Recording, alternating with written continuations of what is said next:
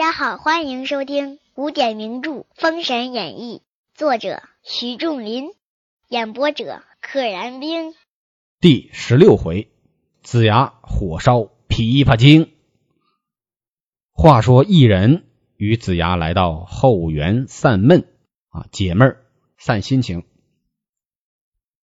子牙自不曾到此处看了一回，他从来没来过，所以呢就。仔仔细细的看了一遍后花园嘛，应该风景不错。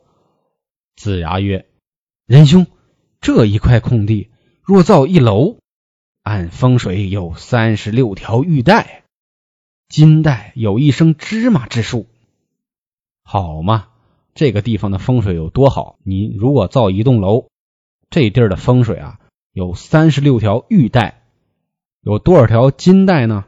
有一升芝麻。”芝麻粒儿那么小，一升芝麻那得几万个，这是夸张的说法。有几万个金带，有三十六条玉带，说明这个风水啊非常的好。一人曰：“不瞒贤弟说，此处也起造七八次，造起来就烧了，故此我也无心起造它。我之前造了七八次，每一次造起来一把大火都烧了。”所以我就干脆不弄了。子牙曰：“小弟择一吉辰，仁兄只管起造。”姜子牙终于有了用武之地了，他就不是做小买卖的人。一人信子牙之言，择日兴工破土，起造楼房。那日子时上梁，一人带将在前堂。子牙在亭子里坐定等候，看是何怪异。之前每次灶都起火嘛，姜子牙来坐镇了，看我看看到底怎么回事，为什么每次都起火？这儿有一个习俗，上梁。到现在的农村啊，还有好多这个习俗，不叫上梁，叫浇梁啊。反正在河北的农村是这么叫的，浇梁，浇水的浇。当这个房子的。所有的梁都架好了之后，哎，没封顶的时候就要浇梁啊，要念喜歌。念喜歌的这个匠人呢，坐在房梁上，拿一个小斗，里边盛上烟呐、糖啊、钢镚啊，要念一段喜歌啊，非常喜庆的。然后念完之后呢，往地下撒。往往这时候下边已经聚集了很多的这个妇女儿童了，大家哄抢一番。哎，欢欢笑笑，再放点鞭炮，这是给主家祈福，叫交粮。在书里呢叫上梁，这是一个隐藏的情节。这是说明在建楼的这个过程中啊，建起造建筑物的这个过程中啊，这是非常重要的一环。所以姜子牙也必须在这儿亭子里坐好了，坐镇，看看还会着不着火。不一时，狂风大作。走石飞沙，波土扬尘，火光影里见些妖魅，脸分五色，狰狞怪异。啊，飞沙走石，尘土飞扬，在这个夜里的这个火光中呢，一些妖魔鬼怪就出来了。他们的脸啊，分成了五色，一人一个颜色，狰狞啊，可怕呀！子牙忙披发仗剑，喝道：“散开头发，拿着剑。”这一看就是上了相了，这要施法，喝声：“孽畜不落，更待何时？”再把手一放，雷鸣空中，把五个妖物慌忙跪倒。姜子牙一伸手，咔嚓一声雷，五个妖怪吓得慌忙跪倒在地，口称：“上仙，上仙，小畜不知上仙驾临，望其全生。”望祈全生啊！希望你祈求你能够成全我的生命全生，别弄死我。子牙曰：“你既欲生，不许在此扰害万民。你五处受无福命，竟往西岐山听候所使。有功之日，自然得其正果。你们听我的，别在这儿扰乱百姓了，赶紧去西岐山。”等着我去给你们发号施令啊！哪一天我会给你们发号施令的？你们立了功，自然会有正果。五妖叩头，竟往西岐山去了。这就是上一回所说的五路神。且说那日，马氏同母母，这个母母是一个女字旁，一个母亲的母。这个呢，就是妯娌关系当中小的一个对大的那个一个的称呼，也就是女子对于自己丈夫的嫂子的称呼，称为母母。且说那日，马氏同母母孙氏来至后园。只听见子牙吩咐妖怪，正好听见姜子牙跟那几个妖怪下命令。马氏走上前，问子牙曰：“你在这里与谁讲话？”啊，马氏肉眼凡胎，看不见妖怪。子牙曰：“你女人家不知道，方才压妖，方才正在镇压妖怪，压妖。”马氏曰：“你可会算命？”子牙曰：“命理最精，只是无处开一命馆。命理这事儿，我是最精通的。我告诉你，我就是没开馆。我要开馆，我什么都能干得成。这个口气像不像很多这个老百姓说啊？我就是没干，我要干，谁都比不过我。我要干，比谁都强。那么姜子牙是不是在说大话呢？”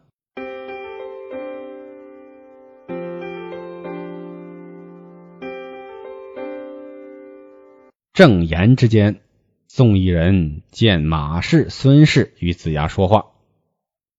一人曰：“宋义人从远处也过来了，看到自己的媳妇儿、还有弟妹、还有自己的兄弟正在说话呢，所以他也过来了。贤弟，方才雷响，你可曾见些什么？”宋义人自然也看不到那些妖怪。子牙把收妖之事说了一遍。一人谢曰。贤弟这等道术，不枉修行一番呐！啊，你果然厉害，我终于看到你的真本事了。孙氏曰：“嫂嫂说话，叔叔会算命，却无处开一命馆。”这话其实人家孙氏的情商高，为啥重复一遍呢？就递给自己的老公听嘛。一人曰：“一人也会接话啊，朝歌南门最热闹。”叫后生收拾一间房子，与子牙去开命馆，这个何难？没啥难的啊！咱家有钱，咱家在朝歌南门有铺子，还有空着的呢。收拾一间给子牙免费用，这哥哥嫂子真是天下难找。却说后生将南门房子不日收拾齐整，子牙选吉日开馆，选了个良辰吉日。这个算命馆要开馆了，不觉四五个月过去，不见算命挂帖的来。啊，一眨眼四五个月过去了，没开张啊！你说惨不惨？只见那一日，有一樵子，姓刘，名钱啊，樵夫、樵子都是砍柴的人，叫刘钱，挑着一担柴往南门来，忽然看见一命馆。刘乾卸下柴担，走进命馆来。那刘乾本是个破落户，看见子牙伏案而卧，把桌子一拍。破落户是什么？大家能想到的破落户就是《水浒传》里边的杨志卖刀被杨志杀了的牛二。破落户就是泼皮无赖。这小子挺欠，进了门看姜子牙正趴在桌子上睡觉呢，把桌子一拍。子牙揉眉擦目，惊醒了，揉着眼，曰：“兄起客是看命？哎，你要算卦吗？”那人道：“先生上姓，您尊姓大名啊？”子牙曰：“在下姓姜，名尚，字子牙，别号飞熊。”刘乾曰：“先生与我起一客，如准。”二十文轻符，如不准，打几拳头，还不许你再次开馆。这就是流氓闹事儿。你算得准，我给钱；你算不准，我揍你，把你赶跑。子牙曰：“你取下一卦贴来，取个卦贴，我给你看看卦。”刘乾取下一个卦贴，递于子牙。子牙曰：“此卦要你依我才准，你得听我的才能准。”刘乾曰：“必定依你，老子怕个谁？老子是破落户。”子牙曰：“我写四句在帖上，只管去。我在帖上写四句话，上面写着：一直往南走，柳荫一老叟。”轻浮一百二十文，四个点心，两碗酒。子牙曰：“你去，包你准。”刘乾担着柴，径往南走。听他的话嘛，往南走。果见柳树下站立一老者，叫曰：“柴来，柴来！”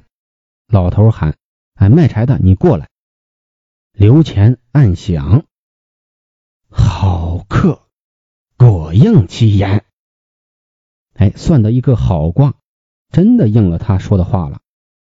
一直往南走，柳荫一老叟。老者曰：“这柴要多少钱？”刘乾答曰：“要一百文，少讨二十文，拗他一拗。”刘乾挺坏，你姜子牙不是说一百二十文铜钱吗？轻浮就是铜钱，轻浮一百二十文。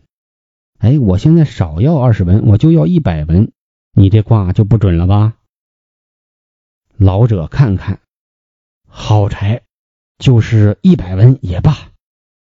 劳你替我拿进来。刘乾把柴拿在门里，将肩担绳子收拾停当，等钱。收拾收拾扁担绳子，等着拿钱。只见一个孩子捧着四个点心。一壶酒，一个碗，员外与你吃。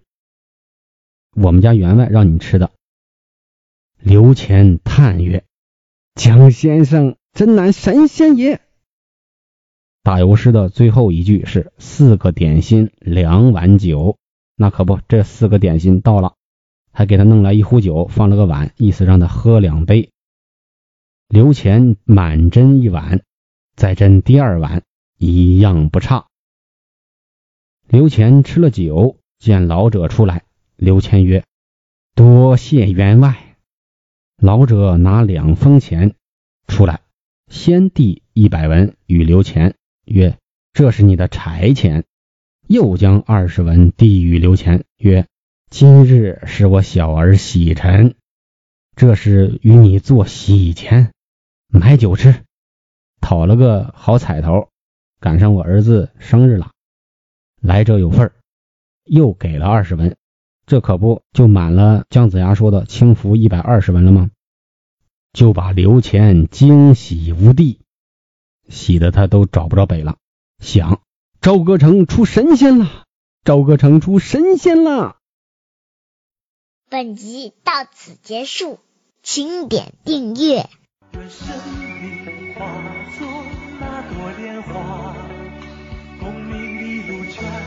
下，让百世传颂神的逍遥，我辈只需都在世间潇洒。